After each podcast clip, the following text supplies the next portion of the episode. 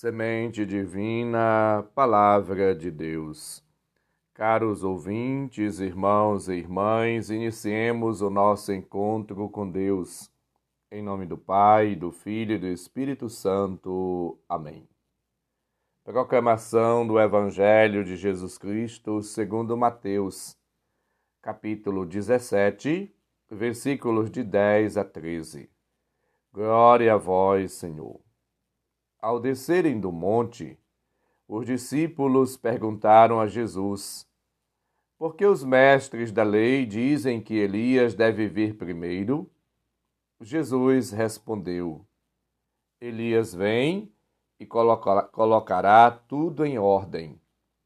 Ora, eu vos digo: Elias já veio, mas eles não o reconheceram. Ao contrário, fizeram com com ele tudo o que quiseram. Assim também o filho do homem será maltratado por eles.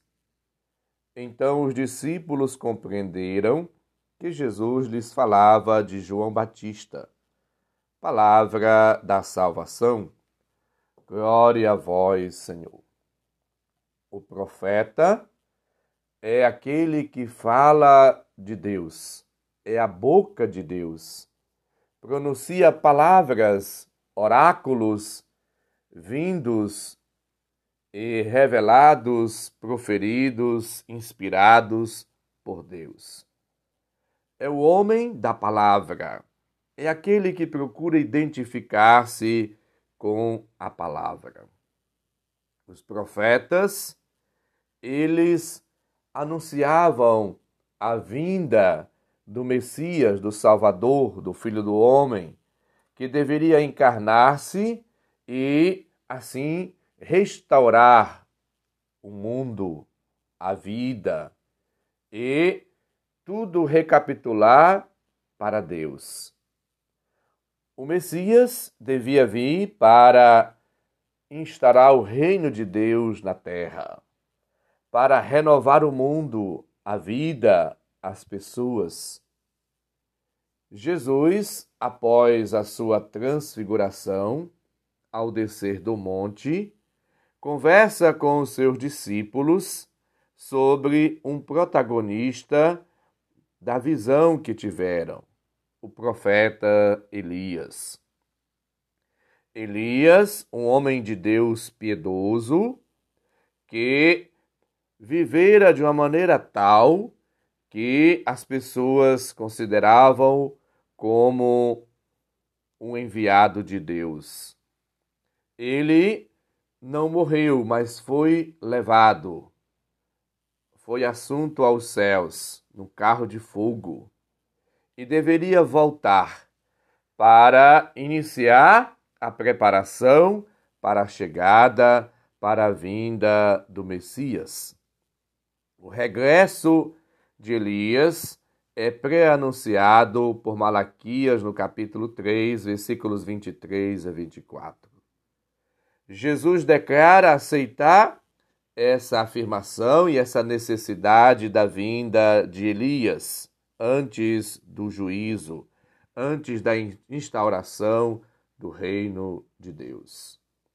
Por outro lado, Jesus nega toda a visão fantasiosa divulgada entre o povo do regresso de Elias e diz que Elias já veio. É preciso apenas perceber, discernir e entender e compreender o plano de Deus que se revela diante dos nossos olhos. Por isso afirma que ele foi desconhecido e que a sua sorte preanuncia a sorte do Filho do Homem, versículo 12 do texto do Evangelho que ouvimos. Jesus identifica expressamente Elias com, com João Batista, aquele que veio preparar e convidar o povo à conversão, à cura, à libertação, à comunhão e à união com Deus.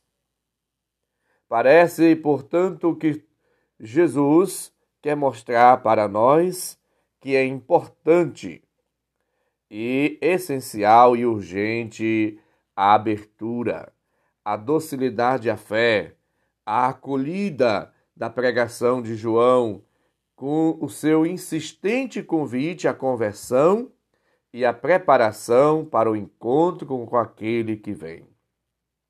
Somos todos chamados a nos identificar com João Batista, como aqueles e aquelas que colaboram, que auxiliam Deus na preparação para a acolhida de Deus. Somos chamados a compreender e acolher a palavra de Deus, a nos convertermos. O elogio a Elias não é feito por um seu conterrâneo, mas pelo o próprio Cristo, que convida a cada um de nós e a todas as pessoas à conversão, à vida nova, ao arrependimento, à comunhão e à união com Deus, à realização e ao cumprimento da vontade de Deus. Somos todos chamados e chamadas a uma vida nova.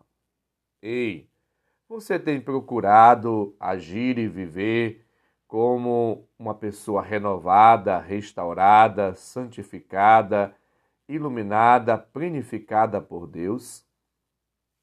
Tens procurado trabalhar pela tua salvação, pela salvação da tua família e das pessoas que convivem contigo? Tu tens colaborado para que mais e mais pessoas à tua volta possam assim se encontrar com Deus? Tu tens agido como João, ba João Batista, aprendendo, preparando os caminhos do Senhor? Na nossa comunidade, no nosso trabalho, na nossa vida, na família, no relacionamento com as pessoas, no nosso dia a dia. Nós temos procurado ser, portanto, instrumentos, canais da graça de Deus para os outros. Somos chamados a ser, no mundo de hoje, profetas do amor e servidores da reconciliação dos homens e do mundo em Cristo. Essa é a nossa missão, a nossa vocação. Apresentar Cristo, indicar Cristo, como fez João Batista, como Cordeiro de Deus que tira o pecado do mundo.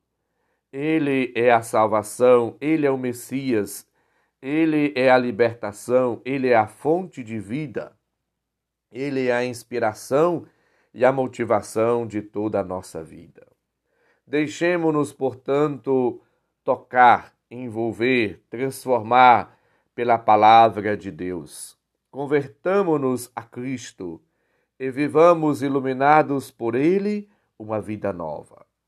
E sejamos assim como João Batista, pessoas que convida as outras para o encontro com Cristo, para o arrependimento, para a conversão, para a penitência, para a transformação da vida para que todos e sempre mais e mais pessoas sejam santificadas no seio da comunidade.